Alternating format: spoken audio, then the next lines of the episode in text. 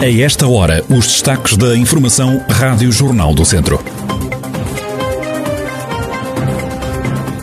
Caiu para metade a venda dos produtos de dermocosmética criados a partir das propriedades das águas das termas de São Pedro do Sul. Para lutar contra o desamparo e isolamento de pessoas que vivem nas aldeias, as aldeias Humanitar criam rede profissional de cuidados comunitários. Do pesadelo ao sucesso no lar do Sameiro, na Vila do Caramulo, Conselho de Tondela, que está livre da Covid-19.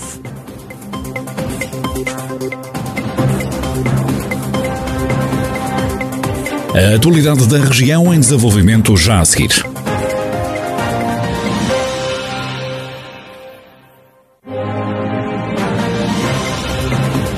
Noticiário Rádio Jornal do Centro, edição de Mariana Silva.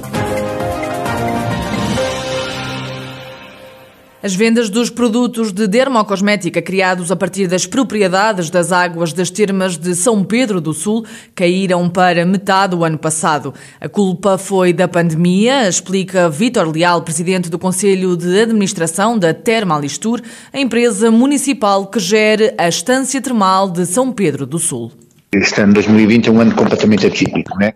Nós sabemos que durante este, a grande, eh, digamos, ponto de venda dos nossos produtos, né, que é o mercado local, é o mercado que frequenta a Serma São Pedro Sul, os nossos clientes, e portanto as, as quebras que nós tivemos de clientes uh, no ano 2020 repercutiram seriamente e muito drasticamente também na venda de, de produtos, e portanto houve uma quebra cerca de metade da venda que era habitual. Uh, esperamos que este, com fim da pandemia, com o início de retomar progressivo do, dos tratamentos termais e dos fluxos turísticos, as coisas venham a ser invertidas e voltemos hum, novamente a um sentido ascendente. Vítor Leal, presidente do Conselho de Administração da Termalistura, empresa municipal que gere as termas de São Pedro do Sul. Ainda este ano, a marca Aqua vai lançar novas gamas de produtos, apesar das vendas terem caído em 2020. O projeto Aldeias Humanitar, sediado em Sernancelho, quer criar uma rede profissional de cuidadores comunitários para lutar contra o desamparo humano e o isolamento de pessoas que vivem em aldeias do interior. O presidente das Aldeias Humanitar, Domingos Nascimento, explica que o objetivo do projeto passa por manter vivas as aldeias falta uma resposta estruturada para permitir que as pessoas fiquem nas suas casas o tempo que acharem possível e e desejável. E aquilo que nós pretendemos é manter vivas as aldeias do interior de Portugal e manter em amparo as pessoas que decidem ficar a viver nelas. O Aldeias Humanitar, neste momento, tem respostas de saúde e de amparo social, respostas que são organizadas em função da necessidade concreta daquela pessoa, daquela comunidade em concreto, e não respostas normalizadas pelo Estado que, neste momento, já não correspondem às necessidades concretas dessas tais pessoas concretas. Domingos Nascimento, o presidente da direção das aldeias Humanitar, onde se encontra a trabalhar na criação de uma rede profissional de cuidadores comunitários para lutar contra o desamparo humano e o isolamento de pessoas que vivem nas aldeias. 16 de outubro de 2020 foi o dia em que se soube que uma funcionária do lar do Sameiro, na Vila do Caramulo, Conselho de Tondela, testou positivo à Covid-19. A partir daí foi a altura de apertar ainda mais o cinto. De um total de 78 utentes, morreram cinco. A diretora técnica da instituição, Carla Simões, salienta o que fez a diferença na altura de encarar a Covid-19 para além de um plano de contingência bem elaborado e bem estruturado, com a ajuda de um edifício que, apesar de antigo, foi uma mais-valia para toda esta situação, porque é um edifício que curou e tratou antigamente de muitos doentes de tuberculose, como um, toda a estrutura se mantém uh, uh, idêntica, acabou por conseguirmos ter aqui um plano interno capaz de dar resposta a toda essa situação, que deu logo para dividir aulas de utentes positivos e utentes negativos, que é logo uma prioridade que tem que fazer. Carla Simões diz que, apesar de todo o pesadelo que se viveu, as coisas até correram bem. Ai meu Deus, foram tantas as ansiedades que eu só de falar tremo, foge-me o chão. Isto foi uma experiência muito dolorosa, muito dolorosa, muito difícil, muita ansiedade, muito medo do estranho, do desconhecido, do que é que aí vinha, do que é que ia acontecer.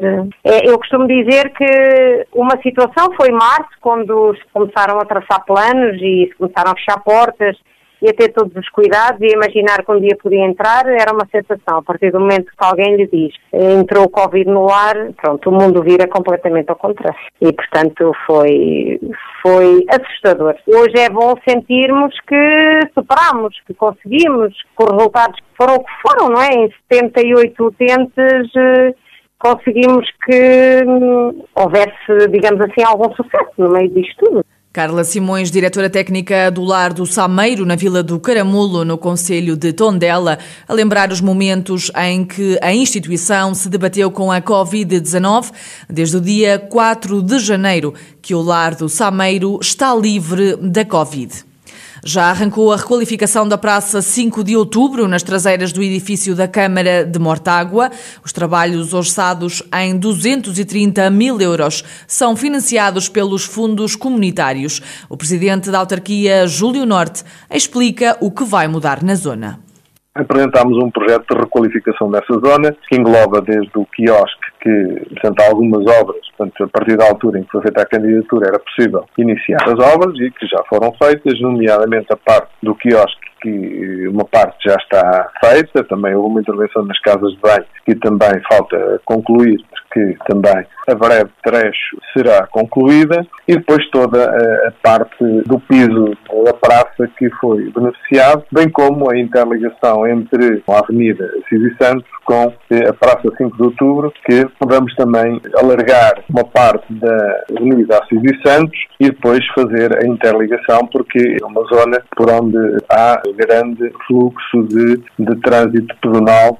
Júlio Norte, presidente da Câmara Municipal de Mortágua, onde estão a decorrer obras de requalificação da Praça 5 de Outubro, que vão afetar a zona nobre da Vila de Mortágua.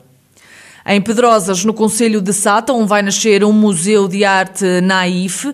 O novo espaço museológico vai ser criado numa antiga casa senhorial que foi cedida à Câmara Municipal e que vai sofrer obras de requalificação, como explica o presidente da Câmara Municipal de Sátão, Paulo Santos.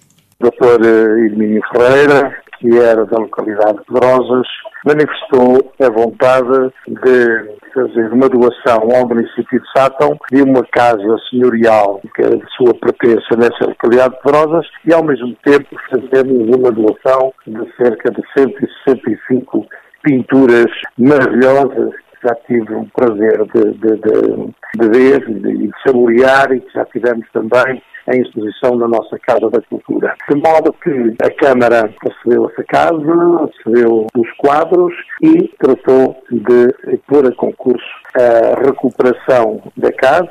Paulo Santos, presidente da Câmara Municipal de Sata, um município que vai abrir um museu de arte naif.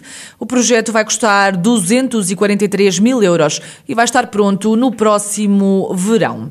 É um regresso com receio às igrejas. As missas presenciais foram retomadas no início da semana e as pessoas já fazem questão de marcar presença nos templos religiosos. O bispo de Viseu, Dom António Luciano, garante que as normas de segurança são respeitadas, o distanciamento e o uso de máscara são obrigatórios. Dentro da, das regras que já vinham sendo cumpridas, uso da máscara, no distanciamento social e, e também da higienização, pronto, portanto, aquelas normas que já vinham de trás também de comunicados da Conferência Episcopal Portuguesa, são essas normas que devemos realmente eh, pôr em prática. A lotação está limitada, como vinha sendo limitada antes de entrarmos no confinamento. Há a equipa de acolhimento que deixa entrar até haver os lugares que estão realmente distribuídos, depois não. Como foi este período que vivemos desde princípios de junho, até agora entrarmos no confinamento mais rigoroso. Dom António Luciano, bispo de Viseu, sobre as regras de segurança para a realização das missas presenciais que foram retomadas a tempo das celebrações da Páscoa.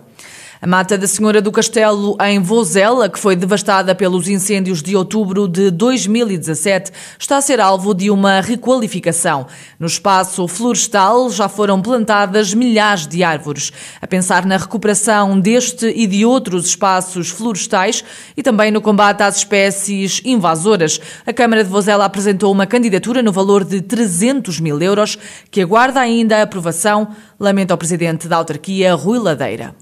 Temos uma candidatura pensada para aqui, para uma parte da Penoita, uh, também de áreas públicas, áreas baldias, que é fazer o combate às infestantes. Isto quer dizer o quê? Agora vai haver arrebentamento da vegetação, novamente sementes que vão germinar de mimosa e de outras, eucalipto e outras infestantes, é preciso fazer um combate direto. Limpezas, mas também pontualmente combate químico.